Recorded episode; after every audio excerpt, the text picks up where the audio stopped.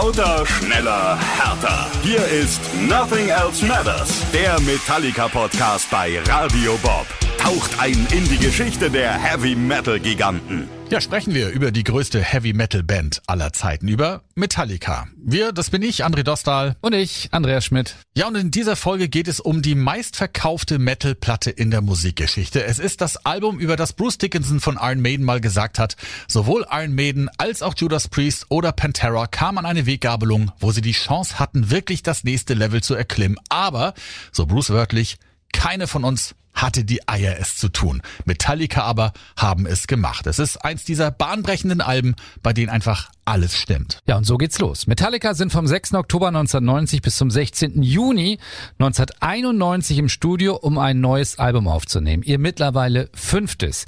Das erscheint dann am 12. August 1991 und es heißt schlicht und einfach Metallica. Das Cover ist komplett schwarz, darauf etwas heller das Bandlogo und eine sich ringelnde Schlange.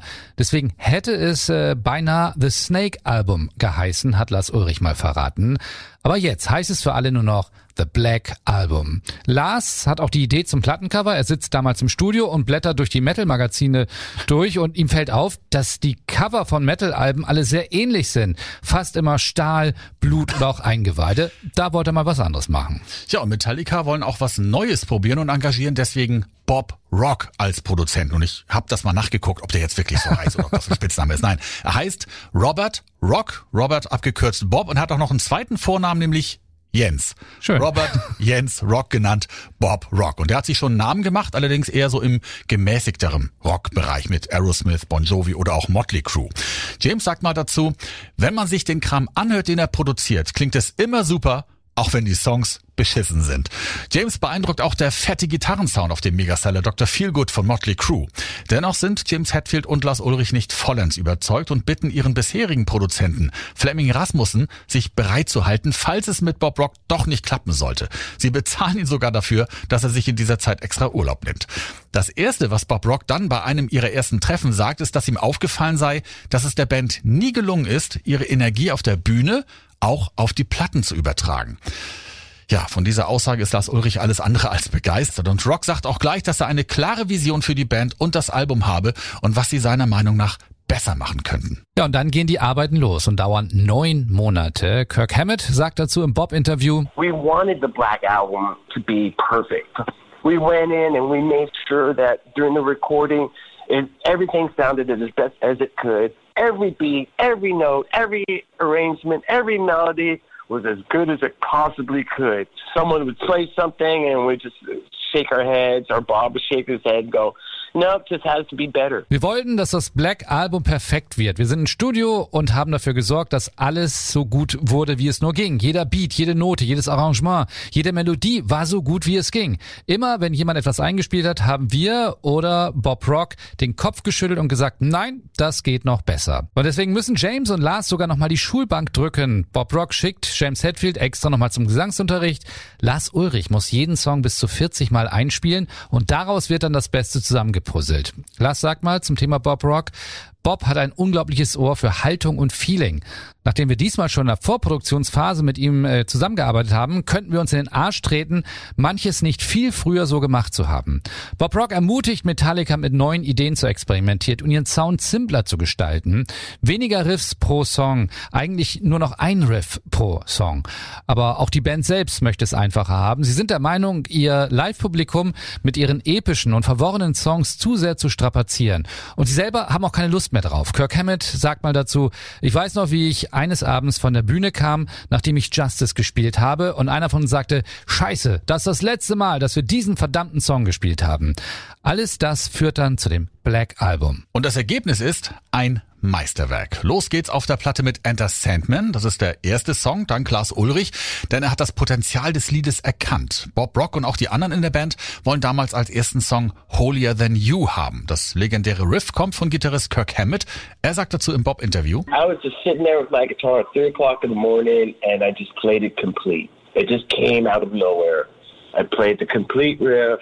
Didn't stutter or work it out or anything going, should I try this note here?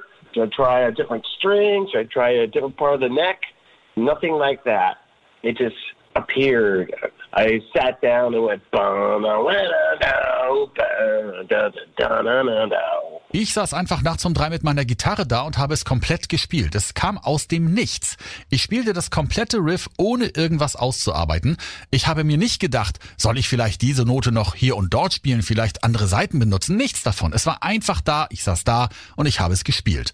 Und er nimmt es auch auf Kassette auf, legt es dann aber erstmal beiseite, weil er nicht so richtig überzeugt ist. Aber als Lars Ulrich das dann hört, ist alles klar. Enter Sandman wird bei einer Umfrage der Zeitschrift Kerrang als bester Heavy-Song aller Zeiten gewählt. Diese Nummer ist fünfeinhalb Minuten lang, wird noch vor dem Album veröffentlicht und schafft es in England auf Platz fünf. Eine absolute Überraschung. Die nächste Überraschung ist der Song The Unforgiven, das schon fast eine Radioballade, die ins Poppige geht und für alte Metallica-Fans dann doch schon fast zu poppig ist. Aber dieser Song ist es, der Metallica massenhaft neue Fans beschert. Angeblich hat James Hetfield das Intro vom Soundtrack eines Westernfilms geklaut. Er spielt die Melodie aber rückwärts. Es wird vermutet, es handelt sich um den Film For a Few Dollars More von Clint Eastwood. Aber James hat es nie so ganz verraten. Ein weiterer Höhepunkt auf der Platte ist natürlich Nothing Else Matters. Der Song entsteht, als James Hetfield gerade telefoniert. Den Song gibt's erst nur als Erstfassung mit der Stimme von Hetfield und einer Gitarre. Er selber fand den Song für Metallica ungeeignet, wieder Lars Ulrich, der ihn dann zufällig hört äh, auf einem Demo-Tape und der ermutigt Hetfield dann, ihn doch weiter auszuarbeiten. Nothing Else Matters ist ein Liebeslied für Hetfields damalige Freundin. In dem Video zu dem Song taucht Kirk Hammett auch auf, aber er spielt dem Song sonst gar nicht mit. Hetfield nimmt das akustische Intro und das bluesige Gitarrensolo des Songs selbst auf. Und deswegen ist das auch einer der ganz wenigen Metallica-Tracks ohne Kirk. Live ist allerdings immer mit dabei. Ja, zusammenfassend kann man sagen, Metallica oder auch The Black Album genannt, ist die Platte, die Metallica in echte Rockstars verwandelt. Millionen, die bisher mit dieser Musik nichts zu tun hatten, interessieren sich plötzlich für die Musikrichtung namens Heavy Metal. Die Platte ist für viele die ideale Weiterentwicklung des Heavy Rock der 80er. Dazu sind Metallica so professionell wie kaum eine andere Band. Die Musik ist präzise und James Hetfield ein idealer Frontmann. Auf der einen Seite ein Star, aber auf der anderen immer noch ein recht normaler Typ. Am 30. Juli 1991 erscheint dann das Video zu Enter Sandman. Zwei Tage später geben Metallica ein Konzert in Kalifornien, wo sie auch nur als neues Stück Enter Sandman spielen. Dann gibt's noch einige Shows in Europa. Dann erscheint die Single Enter Sandman und dann ist der große Tag da. Das Album erscheint am 12. August und die Hysterie ist ohne Beispiel. Viele Plattenläden öffnen bereits um Mitternacht und die Metal-Fans strömen rein, um sich sofort das Black Album zu schnappen. Allein in der ersten Woche gehen 650.000 Exemplare über die Ladentheke. Mehr als 28 Millionen Mal verkauft sich Metallicas fünftes Album. Als die erfolgreichste Platte seines Genres ist es dann auch in der gleichen Liga der Meilensteine einzuordnen, wie zum Beispiel das weiße Album der Beatles. Nochmal Kirk Hammett im Bob-Interview zum Black Album. It's the album where where I listen to it, I go, God, I, I could have done that guitar solo better, or why did that go to that note, or man, that arrangement of that song is weird. You know, none of that I experienced with the Black Album.